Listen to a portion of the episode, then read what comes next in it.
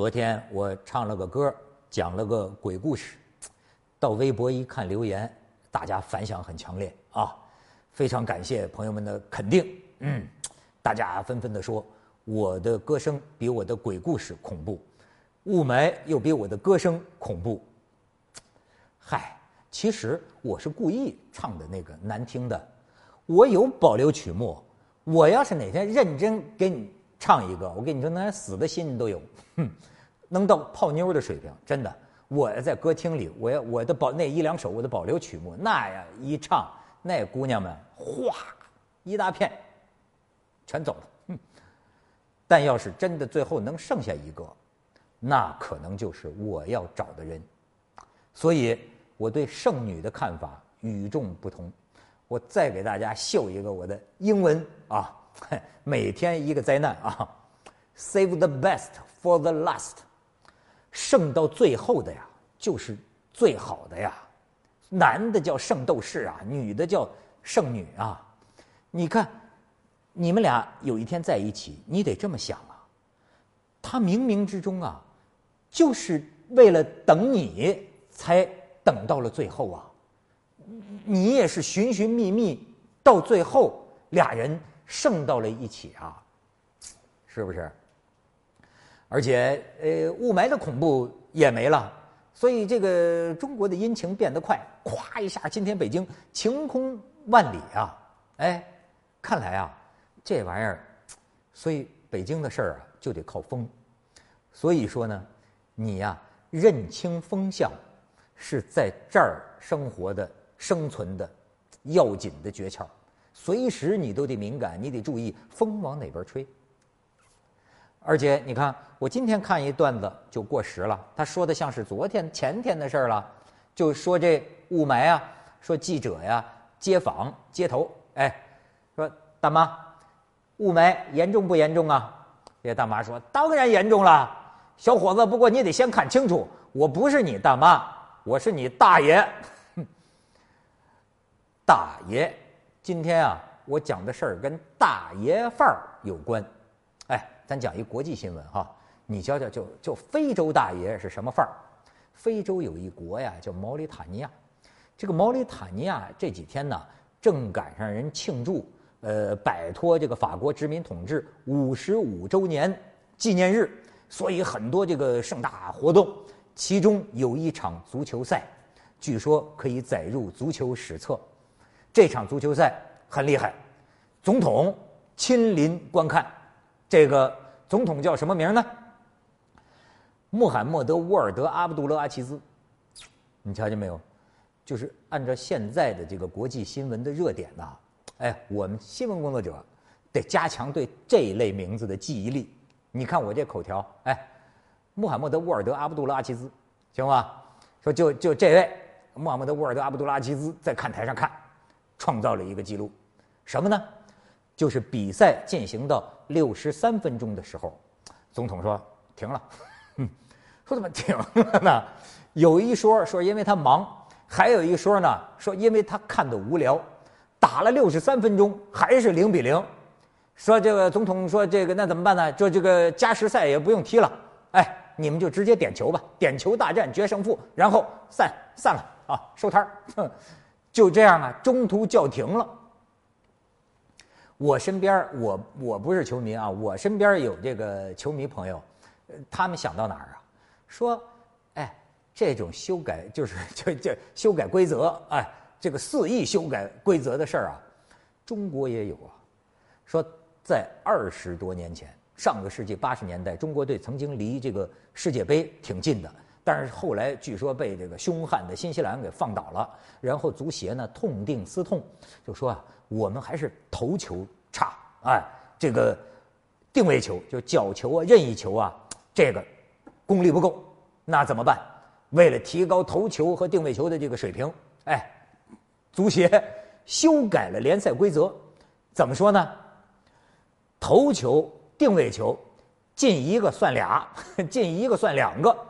这么着来刺激，结果这中国足球水平好像也没怎么提升。可是呢，这个比赛的这个比分呐，一下就是兴奋了很多。呃，一九八五年，足坛有个老将叫池尚斌，他当北京部队队的这个教练。当时这北部队啊，濒临降级了。可是最后一轮他挺争气，打了一个五比零，哎，角儿有戏了。因为呢，当时跟这个北部队同样积分的是山东队，所以这个池尚斌一看，我们家打五比零，搁那我没问题了，保级了。可是呢，他到那个另一个赛场一看山东队的比赛，脸儿就绿了。后来据说紫了，气疯了。山东队跟那个对手打了个五比五，那五比五按说也是五个球五个球嘛。可是问题就是呢。这个山东队呢，这五个球不是角球就是任意球，按照新规则，一个算俩，山东队算十个球，这下北京部队队还是窝窝囊囊给降了级。所以有的这个球迷在网上就调侃了，就是现在不是说那个中超豪门嘛，哎，争相用那个巨资啊引进外援，据说现在这个中国这个中超豪门引外援的投资啊。占到世界俱乐部这个引援投资的第二位，那是相当不低了。这中国 GDP 这个不就是世界第二大经济体了吗？你看咱这个足球，它同步，哎，嗯，好，他们就说了，说为什么国家队亚洲杯这不行，但是呢，这个中超怎么怎么挺厉害？不是这个呃不这个这这个这个俱俱乐部挺厉害呢？说因为啊。你仔细看，那个进球的都是外援呐，哎，本土球员一般在护门啊，所以说这个表现出来，你看你国家队你就是锋线无人呐，锋线乏人吧，至少这我不是内行啊，但我就有球迷说了，说哎，既然咱们过往也有过这个先例，那么以后完了为了刺激本土球员。这个提高前锋线上的这个水平，咱们也可以修改一个这个规定嘛。本土球员进了球的算两个，外援算一个，这样哎，假以时日，中国一定会出来哎一流的前锋。不知道这好使不好使？不过这是球迷的联想。我从这非洲大爷叫停比赛的这儿，我联想到什么？我联想到的是另一件事儿。多年以前，我在某一个城市主持一个晚会，哎，当地的这个领导啊就出席啊，当地领导坐在歌排 G 排正中间正中间啊，然后剧场里刚才有两千观众，节目啊演了三分之二，我在后台准备出去啊报幕啊，然后这导演就过来说，哎，你出去直接说结束语，赶快收摊，结束了。我说那怎么就结束了呢？然后我一看，那个当地那个秘书长在那个导演后头发威呢。那秘书长说：“这这导演跟我说，领导要撒尿，你听过这理由吗？说领导要撒尿就叫停演出啊。说一泡尿憋坏了。我说我说剧场里有厕所呀，他怎么不去剧场上厕所呀？后来那秘书长就说怎么了？领导不是坐那个正中间吗？”说这领导他要撒尿，他要得站起来，咣叽咣叽咣叽咣叽，也经过好多人嘛。完了之后，他又得梆梆梆梆梆这么这么这么回来。哎，领导觉得太引人注目，领导不方便，领导不舒服。哎，领导膀胱快快别炸了，说赶快停止。好家伙，我估计那两千观众，那后边那三分之一的那些演员，他们恐怕到今天都不知道，他们就是。给领导一泡尿给憋没了，哎呦，要不说我还真奴才。这个事后啊，我还替领导想想想，想出了另一种可能性。我觉得那领导啊，他有可能不是小便，他可能是大号。因为我知道有的朋友啊，他可以在外面小便，但是他坚持这个大号一定要回家，哎，他才自在。可能这领导也属于这一路，哎。